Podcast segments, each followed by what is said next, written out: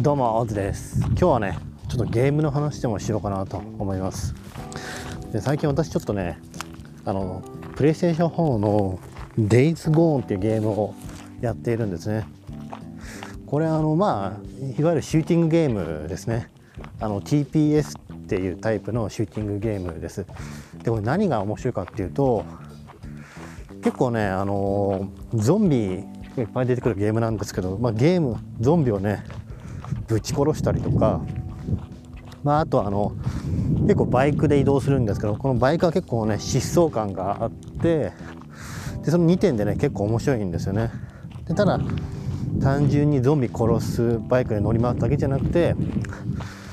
結構あのストーリーも結構面白い感じになってるんですね。でよく言われるあのオープンワールドの箱庭ゲームっていうタイプなんですけども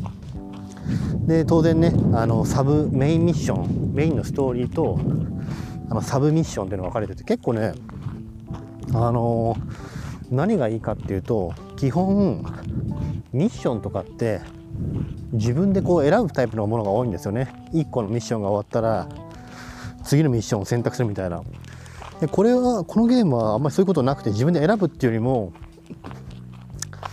自動的にどんどんねミッション切り替わってくるんですね。で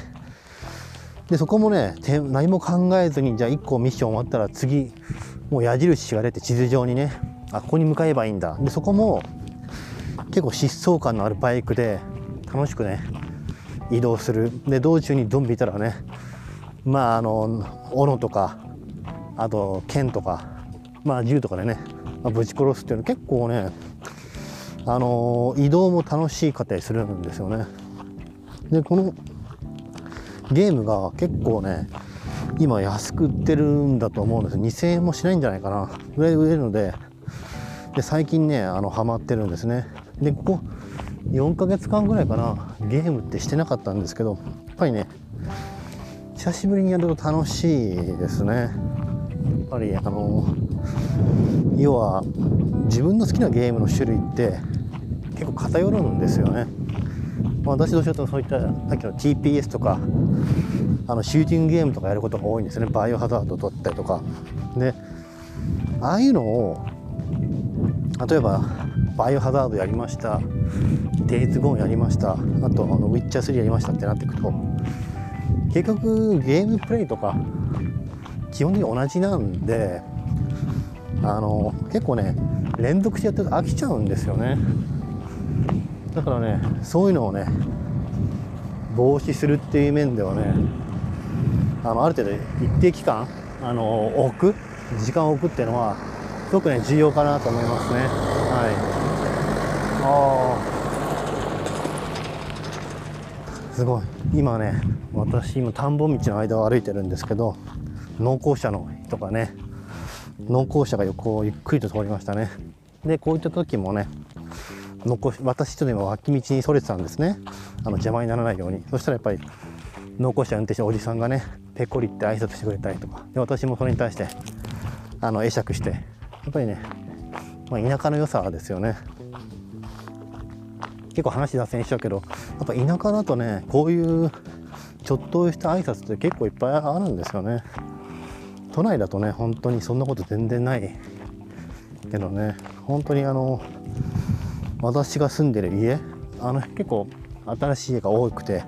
新しいあの若いご夫婦、まあ、ご家庭が多いんですけど、まあ、たまにねあのそういった人たちでも街中をぶらぶら歩いてるとねあの挨拶されたりとか口頭でねそういったこともやっぱあるのでやっぱそういう面でね栃木県って、まあ、栃木県だけで地方ってね、まあ、いいなと思いますね。であさっきのゲームの話に戻るんですけどぱりそういう面でねゲームってまあ飽きる人はやっぱ飽きると思うんですよ。でも一定時間置いてねまたやると、まあ、結構いいしストレスにも解消にもなるなというふうに思います。でここでね最近私がちょっと悩んでるのはこのゲームやってる時間って無駄なんですよね。であの要は無駄っていうのは私自身が楽しむって面では無駄じゃないんだけどもっぱりあの個人でね稼ぐとかそういうことをやろうと思ったらやっぱりそれを発信していかなきゃいけない。じゃないですか。どんどんね。でそういったゲーム実況とか発信もあるんだけどなかなかねゲーム実況ってやってる人がめちゃめちゃ多いからね。なかなか難しい。だからちょっとねどういう配信するにしろどういう形にするのか。そういう形がね今までと違ったやり方がね問われてるなと思いますね。でそういった中でね最近 YouTube でねちょっと面白いあの動画があったんですね。ゲームに関する。どういうものかっていうとあのウイニングイレブンあるじゃないですか。でウイニングイレブンのを使ってですね例えば今とあったらメッシだったりとかクリスチャン・ドラウンとか、まあ、すごいプレイヤーいますよね。で今現役の選手で15年前のスキルとかを見るんですよその選手個人のね。例えば私見たらウイニングイレブン2008とかだったかな、うん、それぐらいのを見て今はロナウドとかメッシとかすごいけど当時は大体これぐらい能力だったとかね。あ当時はめちゃめちゃ低かった。逆にあこの時からすごいやっぱり能力高かったんだとかね。そういったねゲーム系のねチャンネルがありました。で他にもね今はウイニングイレブンの過去ですけどあとキャラクターをね変遷させる、まあ、例えば、まあ、バイオハザードでいうとレオンとかねあとクリスとかね、まあ、人気キャラがいますよね。でそういったキャラクターも1から今ねあ7ぐらいまで出てるのかなバイオハザード。どんどんあの移り変わってくるじゃないですか。キャラクターの表情だったりとか体つきとかね。そういうのをね一連の動画にまとめたりだったりとか。最近ゲームの何を言いたいかっていうとゲーム配信をするって言ってもゲーム実況だけじゃないんですよね最近って。でキャラの変遷だったりとか、まあ、さっき言った通りあの過去現在と過去の比較だったりとかね。やっぱり、みんなねいろんな観点を変えてね新しいもの差別化できるね動画っていうのを作ってるんですね。だから私も単純にそのゲーム実況の映像をあの配信するだけじゃ全然差別化ができないのでそこをね新しい切り口をね見つけなきゃいけないなというふうに思ってますね。はい。であ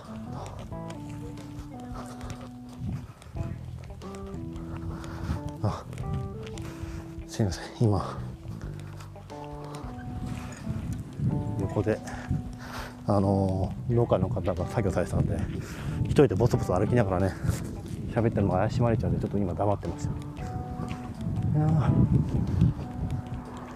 まあ本当ねこれからは、ね、今ディーズコにはまってるんだけど、まあ、4月とかね5月になれば4月は FF7 かなのリメイクだったりとか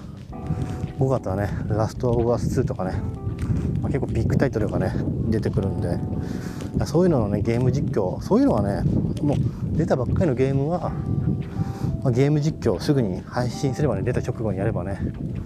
結構再生数とか伸びるんじゃないかなとは思いますけどね、まあ、それによってでもただねコストがかかりますよね。どうしたって。うん。やっぱ新品で買うわけなんでねなかなかそこはね痛いなというふうに思います。よし。じゃあちょっとね今日の配信としてはこんなところで終わりにしたいと思います。でそんじゃまたね。